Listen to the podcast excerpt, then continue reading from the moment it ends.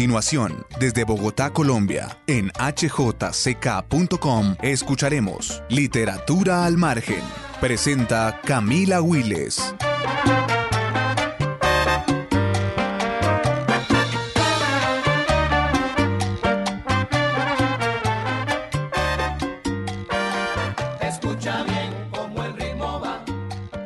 Bueno, bienvenidos a todos otra vez a Literatura al Margen. Llevábamos un montón de días sin escucharnos, sin saber de autores. Yo sé que a todos los cogió la pandemia con un montón de planes inconclusos y sentimos en la HJCK que había una sobreoferta de cursos y de entrevistas y de temas por Zoom y por Meet entonces decidimos esperar un poquito, pero volvimos con una gran invitada que yo tenía muchísimas ganas de tener aquí, una invitada que lanzó novela este año, en enero del 2020, y es Catalina Navas, que publicó este año más bien Correr la Tierra bajo el sello Seix Barral. Catalina, bienvenida a Literatura al Margen y a HJCK. Camila, muchas gracias por invitarme. Qué alegría estar en la HJCK con ustedes. Catalina, bueno, empezamos, como se dice por ahí, por el principio y esta novela inaugura el año 2020, un año al que definitivamente todos quisiéramos correrle un poquito la tierra, sepultarlo un poquito. ¿Cómo nace esta novela? Yo sé que has contado muchas veces en otras entrevistas que hace parte de una trilogía. Esta novela para la gente que todavía no la ha leído y que la puede conseguir en todas las librerías y por favor apoyemos todas las librerías en este momento, pues se trata de una joven Paulina que descubre que su nombre no es tan propio como ella cree que es, que es más bien hace parte de un secreto entre su papá y su mamá y decide encontrar a un padre para que le explique de dónde viene ese nombre y por qué escogieron ese nombre. Pero yo quisiera que vos, Catalina, nos contaras más o menos de, de dónde nace Correr la Tierra. Sí, Camila. Em, resulta que yo hace un tiempo eh, pues en todas las familias siempre tenemos unas, como unas historias familiares, una, una manera en la que hacemos sentido de lo que nos ha pasado como familia. Tenemos historias como de, de la tía que en cierto momento hizo, de la abuela que viajó, ese tipo de cosas. Y en mi familia hay una práctica muy particular que a mí siempre me había llamado la atención desde chiquita, pero eh, nunca digamos, nunca la había, nunca le había puesto mucho cuidado, pero siempre me había impactado mucho visualmente, y es que mi mamá tiene la costumbre de recortar algunas fotos familiares de las cosas que no le gustan. Entonces, por ejemplo, hay una foto en la que hay un pez eh, globo muy horrible que algún momento encontramos en la playa y le tomamos una foto, pero a mi mamá le parecía muy feo, entonces decidió borrarlo o, por ejemplo, recortarlo y, o, por ejemplo, está la ex esposa de uno de mis tíos que eh, no querían mucho en la casa, entonces hay una cantidad de fotos de Navidad o de reuniones familiares en las que aparecen mis familiares y sobre todo mi tío como abrazando el espacio recortado de la fotografía, como una suerte de collage inverso, pensaría yo como en el que se borra las cosas que visualmente digamos que queríamos como eliminar de nuestra historia gráfica familiar. Esa práctica que a mí siempre me llamó mucho la atención y que nunca le pregunté mucho a nadie como por qué pasaba eso, tiene también una equivalencia en, en, la historia que nos contamos. Entonces hay una serie de historias que a mí me parecían muy interesantes desde pequeña, que, en las que siempre indagué, indagué, indagué y preguntaba y preguntaba, pero eran historias que no tenían respuesta. Yo lo veo casi como, como si uno tuviera un cuadro y hubiera borrado o, o, tal cual como un collage inverso, como que tienes una foto y decides recortar partes de tu historia familiar. La primera de esas historias es la historia del abandono de mi padre. Yo tengo una relación muy distante con mi papá y, digamos que siempre indagué y siempre busqué que, cuál era la razón de eso, pero pues nunca encontré respuestas satisfactorias. Esa es la, esa, entonces yo siento que esas borraduras o esas veladuras en la historia familiar son para mí también como el detonante de la ficción. la, la, segunda novela que estoy corrigiendo ahora en este momento también es como sobre la historia de un hermano de mi mamá, que es, eh, pues es una historia que a mí me parece muy interesante. Es sobre un, es el hermano de mi mamá emigró a Estados Unidos en los años 70, estuvo viviendo un tiempo allí, tuvo una historia de vida bien particular, pero digamos que es una cosa de la que no se habla en mi casa, ¿no? eh, nosotros por vergüenza o, por, o porque no queremos tocar esos temas o una serie de cosas, las borramos de la historia familiar. Y para mí, esas borraduras como de la narración colectiva me resultan útiles para, para narrar y para entenderme yo también como un producto de la ficción. Entonces, por ejemplo, mi apellido de nacimiento, mi apellido legal es Rodríguez, pero al escribir la, pero al escribir la novela, yo, la novela está escrita por Catalina Navas, pero, pero pues también es bello porque es como reconocerme parte de una construcción ficcional que, que, mi familia a través de las narraciones de las que elimina cosas o añade cosas, pues va construyendo, pero yo también ah, pongo como mi propia mm, digamos, añado mi propia escena del collage o recorto mis propias cosas del collage en lo que es un reconocernos todos como producto de narraciones ficticias.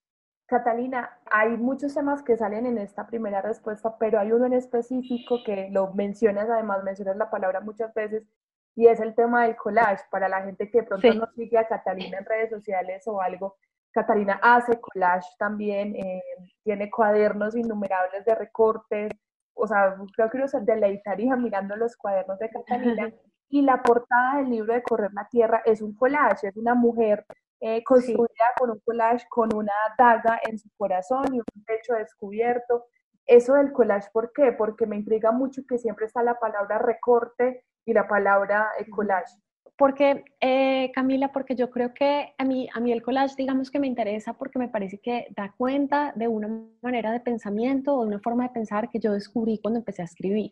Digamos que antes de escribir, yo siempre había experimentado como el, pensamiento lineal tradicional eh, que está ahí explícito, que es como que tú tienes una pregunta, te la haces y la, y la, y la respondes por medio de una búsqueda intelectual o artística, lo que sea normal. Como, sé, quiero saber más de los mamíferos, pues bueno, a uno investiga en la enciclopedia sobre los mamíferos que se extinguieron, yo qué sé. Pero la escritura y esta manera de hacer historia familiar y de, y de yo aportar a la historia, pues como de no, no aportar, sino eh, digamos, añadir una pieza más en la historia familiar, funciona por medio de otro procedimiento mental, que es la no linealidad. Digamos que las, ideas se van encadenando unas a otras, yo recuerdo algo que alguien dijo, tiene, tiene algún significado especial y eso va tejiendo como una red de la que yo no soy muy, de la, de la que no soy yo, digamos, muy dueña o de la que yo no guío como uno guía el pensamiento tradicional, racional, lineal.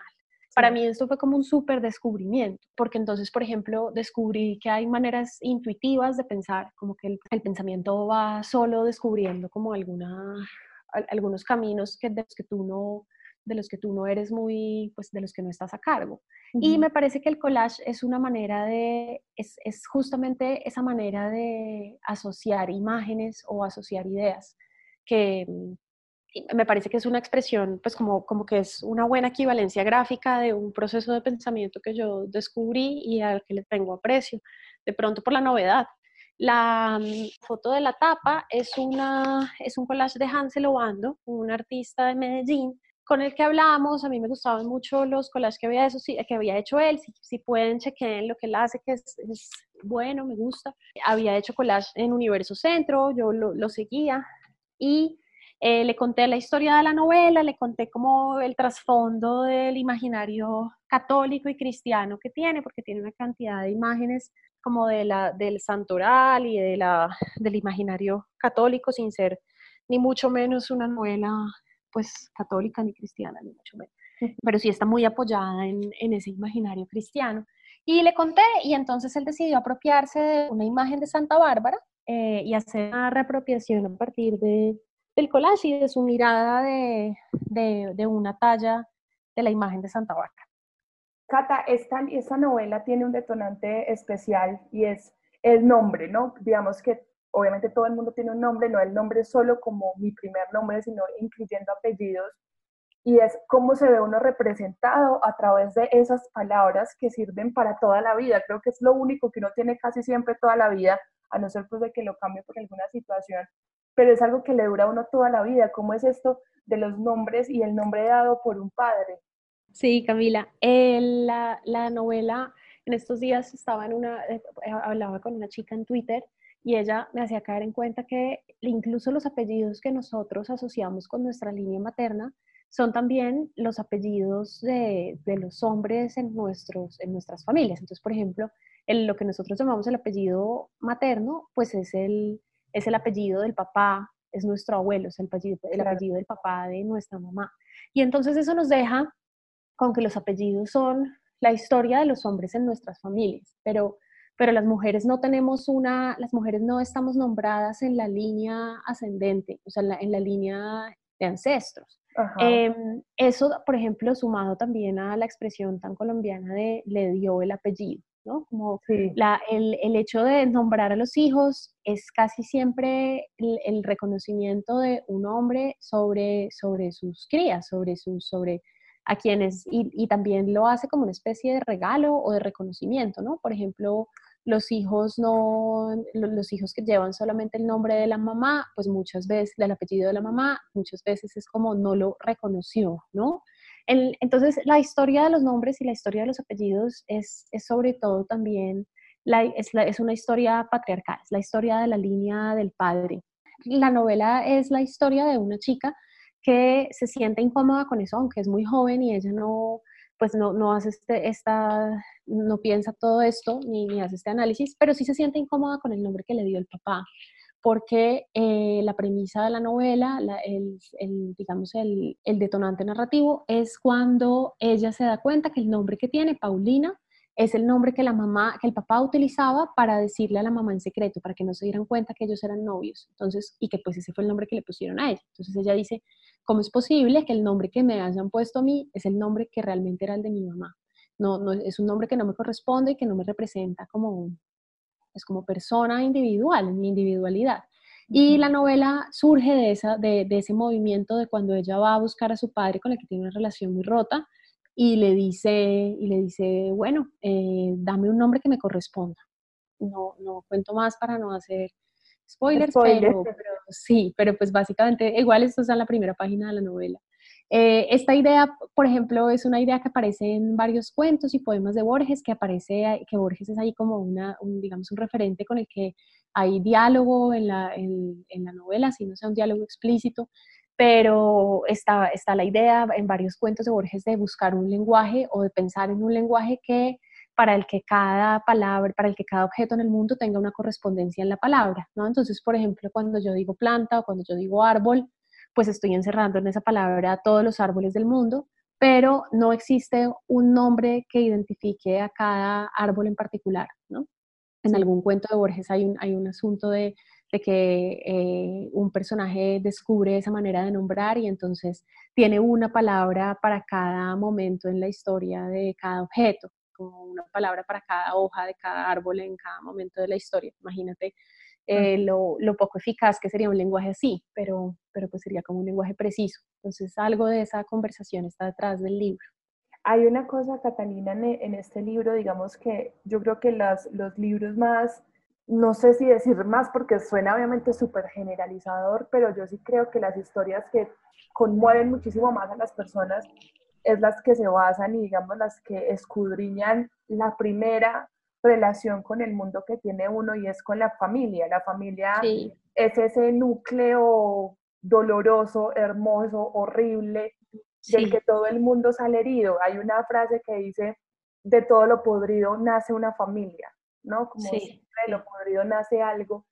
Y, y, esta, esta novela en específico y las dos que vienen, además que ya nos contabas, pues nace de eso, de la familia, de la idea, ¿cuál es la idea de Catalina de, de la familia? Digamos que sí, la decepción de la familia es la decepción que más dolorosa me parece. Como sabes, yo, yo puedo decepcionarme del sistema económico y, y estoy, y espero que el sistema económico me, me decepcione todos los días, el sistema laboral, de eso no espero nada pero de la institución de la familia, de, de, no poder creer en la institución de la familia, vienen como mis tristezas más grandes. Por ejemplo, yo quisiera pensar que la familia es realmente como un núcleo amoroso, volcado hacia el cuidado, eh, pero pues no, no, en el caso, no en el caso de la mía, yo tengo una familia fantástica como con, sus, con sus cosas, pero lo pienso como hacia el futuro. Pienso también, por ejemplo, como en qué contexto puede uno tener hijos en, uno como tiene hijos para, para, para qué, como para que, para que sean como parte de un sistema productivo,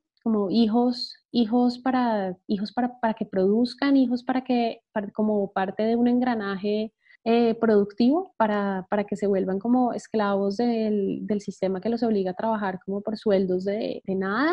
De, Qué pena, no interrumpo Catalina, y ese tema también es muy teso porque es un poco también por la, la cosa de la novela y es que los hijos se van convirtiendo como en representaciones en el tiempo de sus padres, ¿no? Entonces vemos como todos estos papás que no pudieran hacer muchas cosas, pero intentan que sus hijos los hagan para suplir un montón de frustraciones individuales que por supuesto es normal que una mamá o un papá quiera que uno sea feliz y exitoso y que tenga una buena carrera, bueno, en los marcos sociales en los que esto puede pasar.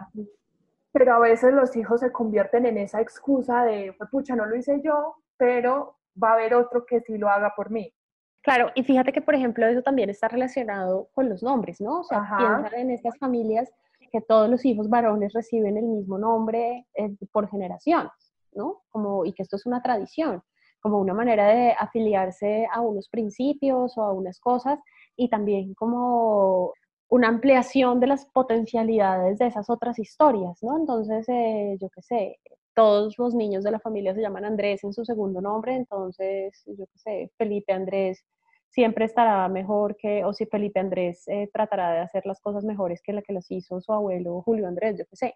Pero, ¿sabes? O sea, lo que dices es tal cual es, como, como que, los, como que las familias también son esas repeticiones de historias o, esos, o esa búsqueda de referentes. Sí, yo siento que la familia siempre está como nuestra primera historia, nuestro primer referente ahí como ficcional, literario o, de historia o de relato. La familia es como el lugar donde construimos nuestros primeros relatos yo, digamos que a muy pocos autores les, les he escuchado esto en la cabeza, solamente tengo a Juan Rulfo, cuando él decía que ninguno de sus libros estaba basado o se nutría de alguna experiencia personal de él.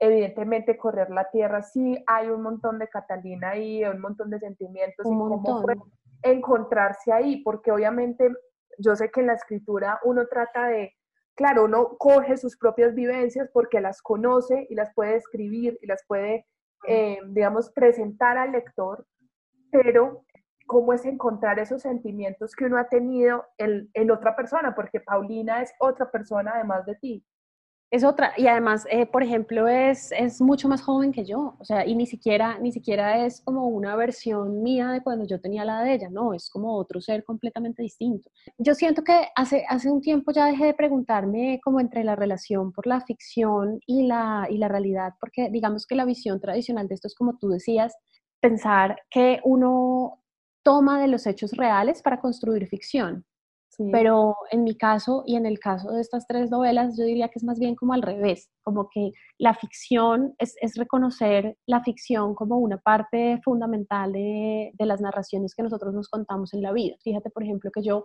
he tomado este nombre de Catalina Navas, con el que me siento mucho más cómoda que con mi otro nombre, entre otras cosas porque Catalina Navas me afilia también como a la línea materna. Entonces, de alguna manera, ese apellido pues es escoger, digamos, una, línea familiar con la que yo me siento, de la que yo me siento mucho más parte y de la que yo, por ejemplo, he hecho un proyecto literario. O sea, esa, esa, de esa línea materna he decidido hacer un proyecto narrativo. Entonces, me siento mucho más cómoda con ese nombre. Pero ese Catalina Navas, que es producto de empezar a escribir y que es producto como de este ejercicio, pues es, es un ser de ficción, ¿sabes?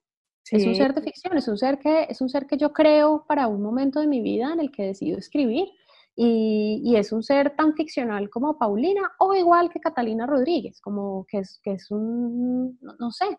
Entonces, entonces yo siento que es más como al revés, como que el ejercicio de la ficción me, me descubre a mí y a mis familiares como productos de unas narrativas y de unos relatos que, que no son necesariamente más reales o menos reales que la novela yo creo que eso que estás diciendo, Catalina, también es una, obviamente es como ceder el control que nos, nos manifiesta y es el escritor es una persona, eh, el autor es otra, el personaje es otra y romper esos límites, como borrar un poco esa idea de que uno es uno mismo toda la vida, ¿no? Claro, exactamente. Y eso también es, por ejemplo, lo que yo pretendo hacer con mis otras dos novelas. O sea, la, segunda novela te contaba es sobre la historia del, del, hermano de mi mamá, la tercera sobre la historia de mi abuela, y, esas, y esas novelas surgen como creativamente a partir de esas borraduras o veladuras que te decía, como de, como de historias de mi familia que no nos contamos, pero que de pronto al contárnoslas y al que no necesariamente corresponden con lo que pasó, porque ¿quién va a saber lo que pasó? ¿Sabes? No hay manera de decir que vamos a hacer una reconstrucción de los hechos, no, no hay forma. Esa reconstrucción se hace también a través de la ficción y a través de un relato nuevo que, que, no corresponde necesariamente a la realidad, pero no, lo, no hace que tenga menos sentido de realidad que lo que uno cree vivir. En otra conversación que, que tuvimos con Catalina por teléfono, hablábamos que la ficción a veces servía en estos casos o en muchos casos como para rellenar esos baches de la memoria o de la vergüenza o, o del silencio, ¿no? Como estos baches, la, ficción sirve ahí como un catalizador de información que uno mismo puede contener. Sí, Camila, yo siento que el, a veces, por ejemplo, lo que no nos decimos, o, en el caso de mi familia, lo que, no, lo que no nos hemos contado por vergüenza, o pues tiene que ver como con una mirada muy masculina del, deber ser, ¿no? Entonces, por ejemplo, las historias en las que las mujeres son, las historias en las que las mujeres se hacen dueñas de su deseo, o las historias en las que las mujeres se apropian de su deseo sexual o reproductivo o lo que sea, son historias que usualmente no nos contamos porque la historia que, preferimos contarnos es la historia del padre que reconoce a sus hijos y los hijos nacen dentro del matrimonio y ese tipo de cosas. Pero esa historia me parece a mí que es una mirada muy masculina de las historias familiares y personales. Entonces yo siento que la ficción en este caso pues es como una apuesta a otra mirada quisiera yo pensar, no, no quisiera decir femenina porque no, pues porque por ejemplo en el caso de la segunda novela no es, no es femenina para nada, pero por lo menos sí es una mirada que rompe como con la, eh, digamos, como con los mandatos del patriarcado, con los mandatos de, con los mandatos de las familias compuestas por un hombre y una mujer y ese tipo de cosas. En esta novela, En Correr la Tierra, para la gente que apenas de pronto nos está escuchando, publicada por Seix Barral en enero del 2020, a veces cuando yo la leía, yo obviamente me, me, identifiqué mucho con Paulina y sentía que a veces uno termina siendo su propio padre, ¿no? Como una misma termina matando al padre y convirtiéndose en el padre. Absolutamente. A mí me parece que esa historia es como, es, es lo que estaba buscando su protagonista, como, y a, la, y, a la, larga, por ejemplo, es lo que me ha pasado a mí en mi vida. Yo siento que la, yo siento que la muerte del padre eh, es, por supuesto, pues, metafórica y en el relato, pero la muerte del padre es fundamental como para que una se haga cargo de su propia historia y de, de su propio cuidado, ¿no? Como claro. dejar de buscar cuidado en la figura del padre y con esto no me refiero al padre real, o sea, sino como, como este mandato, este mandato superior de lo que uno debe hacer, sino sí, y ahí hay que, en mi caso lo que pasó ahí es, es como una, un asesinato del padre metafórico claro. para poder encontrar un camino. Y fíjate que esto ocurre dentro de la novela, pero también ocurre por fuera, cuando yo tomo como otro nombre que no incluye el, el apellido de mi padre. Claro, y, y, esos caminos generalmente digamos que entendemos al padre como el padre de Paulina, el padre de Catalina o el padre de Camila, lo que sea, el padre biológico, pero también es el padre institucional, el padre amoroso, el padre relación heterosexual, es el padre de todas las formas y a veces ese padre se convierte también como en ese agente en el que uno descarga ciertas responsabilidades, ¿no? Como que uno tiene como ese chance o ese a decir, es que como yo no tuve papá o es que, o sea, esto te da ese, ese veto para, para poder salirte de un montón de cosas emocionales que luego terminan persiguiéndolo a uno.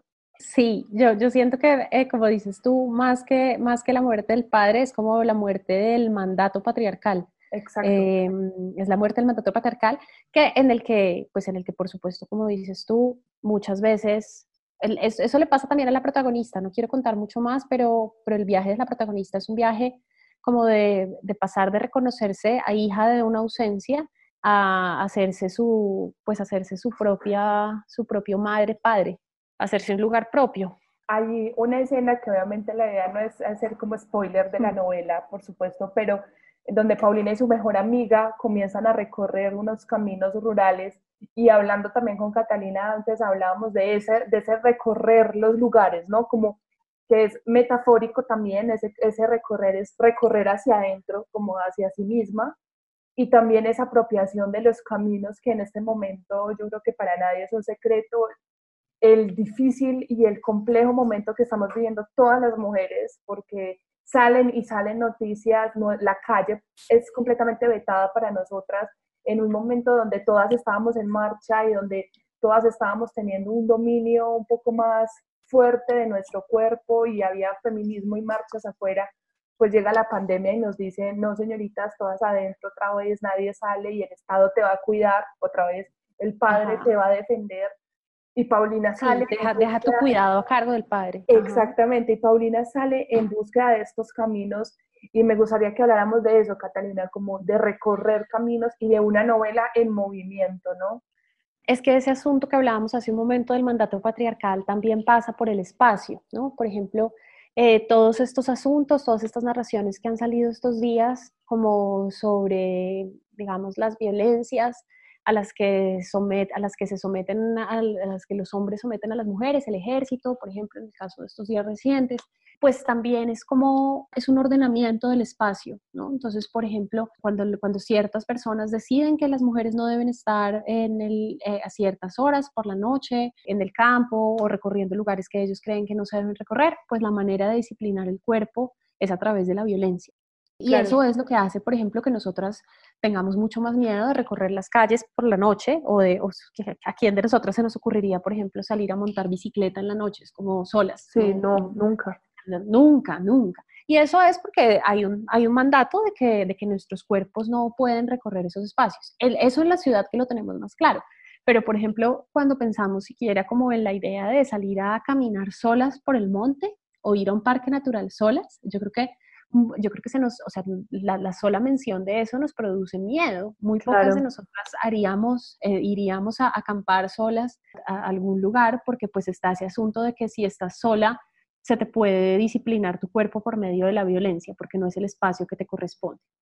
Entonces, esa, ese asunto del mandato patriarcal también ocurre en el espacio público, en el espacio natural, y la novela también es, la novela también es eso, es, es, es, esta, es esta protagonista, en algún momento se va a recorrer el páramo a buscar unas lagunas, hay algo ahí también como de la tradición muisca detrás, y, y es un poco una contestación de ese ordenamiento del espacio en el que nosotras estamos recluidas dentro de la casa y los hombres tienen el resto del mundo como el mundo para los hombres y para nosotras la casa. Ahí acabas de mencionar algo, Catalina, ya como para ir cerrando estas ideas, y es el tema de, de estas ceremonias muiscas y es que el título Correr la Tierra viene específicamente de una ceremonia y te lo preguntaban también en otra entrevista en el país de Cali.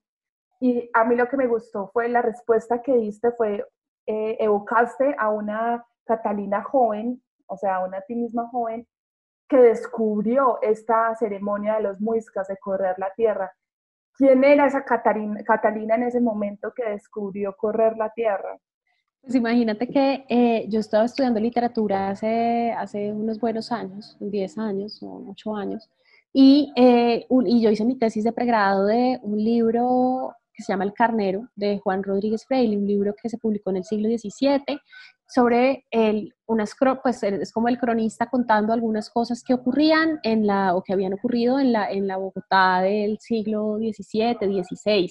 O sea, ahí todavía había muchas costumbres indígenas, eh, digamos, vivas y que se practicaban, que, que, todavía por supuesto se practican. De hecho, este rito de correr la tierra todavía se practica. Pero el cronista narra cómo era un ritual que consistía en recorrer siete lagunas sagradas y era una especie de carrera en la que se celebraba, como en la que la espiritualidad era una especie de, de movimiento, ¿no? ¿no? No era como nosotros la conocemos desde la tradición católica o de, bueno, ni siquiera piensa que en la tradición católica, por ejemplo, también está el asunto de la peregrinación, o sea, también nosotros también tenemos esta idea de, de, la, de la espiritualidad como peregrinación, como movimiento, de como, uno alcanza, como que uno alcanza algo cuando va a un lugar, no sé, pienso por ejemplo en Santiago de Compostela como el clásico camino de Santiago.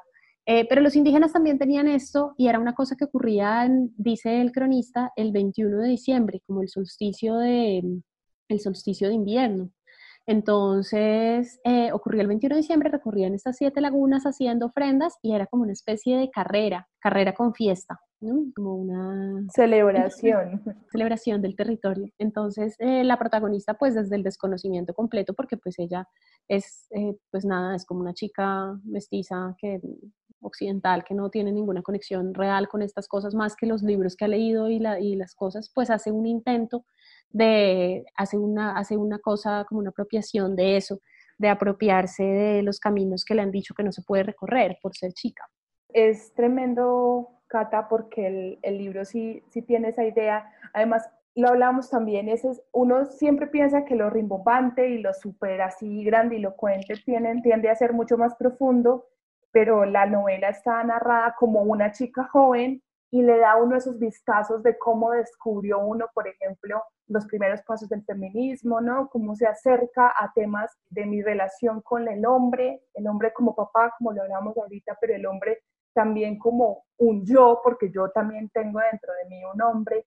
Entonces esta novela da esa posibilidad de entender esos temas eh, desde la visión de una mujer que, claro, es una mujer en la novela, pero podría ser cualquier persona. Sí, yo, es que lo que pasa es que como además la novela pues está narrada en primera persona, pues no, y, la protagonista es una chica de 21 años, pues no podía ser, digamos, no, no, era una académica que hubiera estudiado las costumbres muiscas durante 40 años, o sea, ella, ella lo hace también como desde la inicia de acercarse a costumbres que desconoce completamente. Y pues yo creo que algo de eso también hay en el tono. Exacto. Ustedes saben que al final de las entrevistas de literatura al margen siempre escuchamos tres canciones que el autor haya escogido que le traigan, digamos, algún tipo de recuerdo o que hayan ayudado y haya, lo hayan acompañado, en este caso la hayan acompañado en la escritura de su novela. Catarina obviamente nos pasó eh, una lista de reproducción y escogimos unas, vamos a empezar por, la casa. Vamos a empezar por Andrea Echeverry con Vagabondear. Entonces vamos a escuchar Vagabondear. Harta ya de estar harta, ya me cansé de preguntarle al mundo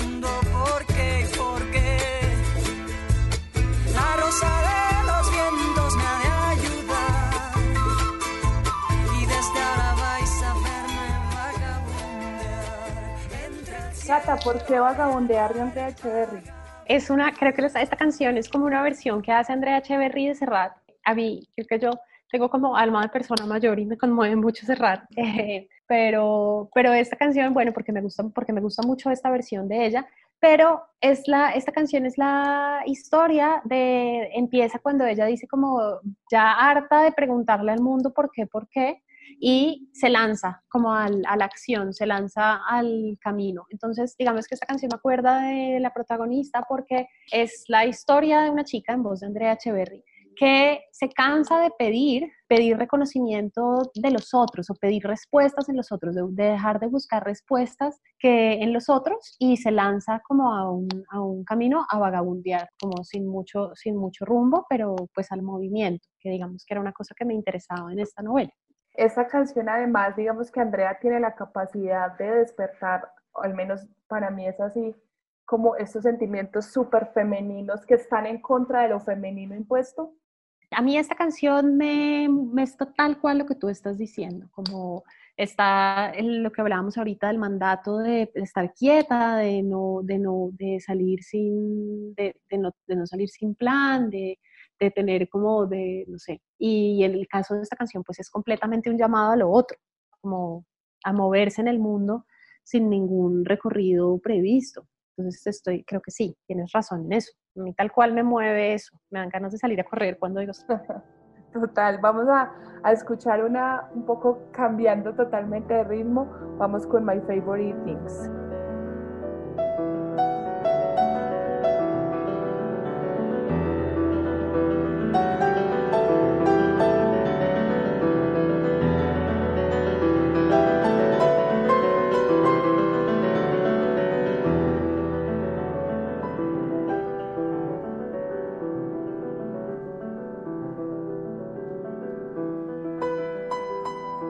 Había una lista de canciones dedicadas a la protagonista Paulina de Correr la Tierra y estaba este tipo de canciones que acompañó a Catalina en la escritura. ¿Esta canción qué significa, Cata? ¿Cómo llegaste a ella?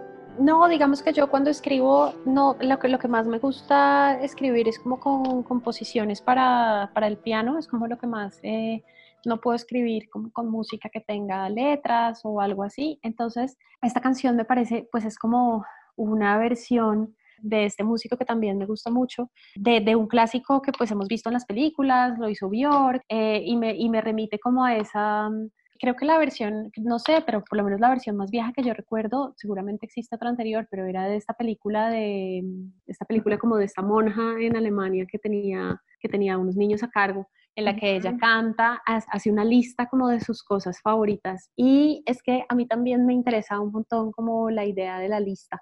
Hay, hay en algunas partes en la novela como esta, esta repetición del ritmo que da el ritmo que da como la sucesión de cosas muy pequeñas, es un ritmo que me interesaba explorar en la novela y pues que está en esta canción que hasta Björk la cantó en alguna época. Hay una pregunta que yo siempre le hago a toda la gente con la que hablo literatura al margen y es si pudiera hablar con, con su yo de 12 o 10 años, ¿qué le diría? ¿Qué le, qué le diría en este momento? ¿Vos qué le dirías a la Catalina de, de 10 años? Uf, qué pregunta difícil. Em, qué pregunta dificilísima esa que me acabas de hacer.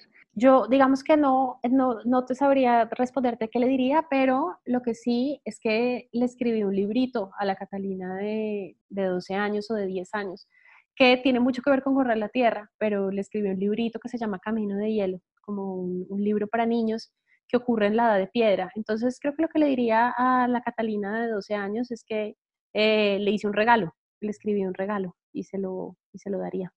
Vamos a, terminar esta entrevista, yo creo que por lo grande, con Charlie García, Catalina. Escuchémosla, vamos a, es pasajera en trance. Cuéntanos primero por qué escogiste esta canción, porque vamos a cerrar con ella también.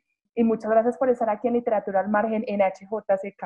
Camila, muchas gracias por la invitación. Me calienta mucho el corazón me lo, estar eh, con ustedes en esta emisora que para mí es como tan querida, que me ha acompañado tanto, de tantos años de mi vida. Entonces, me alegra mucho, muchas gracias. Bueno, escuchemos.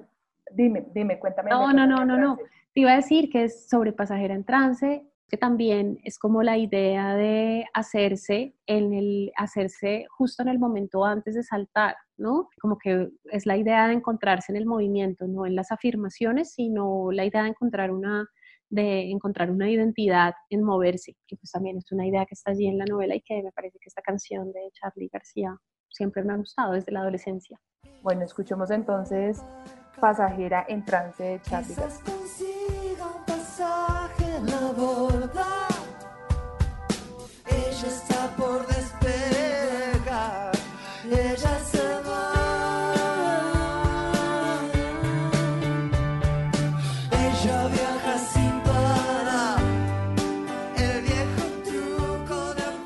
Bueno, muchas gracias a toda la gente que se conecta aquí o que nos escucha a través de Google Podcast, Spotify, Deezer. También estamos en Apple Podcast ahora. Eh, esto es Literatura al Margen. Yo soy Camila Willes. Nos pueden seguir en todas las redes sociales como arroba HJCK Radio y escribirnos si quieren que leamos algunos cuentos, lo que quieran, ustedes estamos abiertos. Hoy estuvimos con Catalina Navas, la escritora de Correr la Tierra de Seix Barral, para que por favor lo busquen y lo lean, lean autores colombianos, lean personas que están sacando libros recientemente, apoyen a las librerías, suscríbanse a los medios y muchas gracias por estar aquí.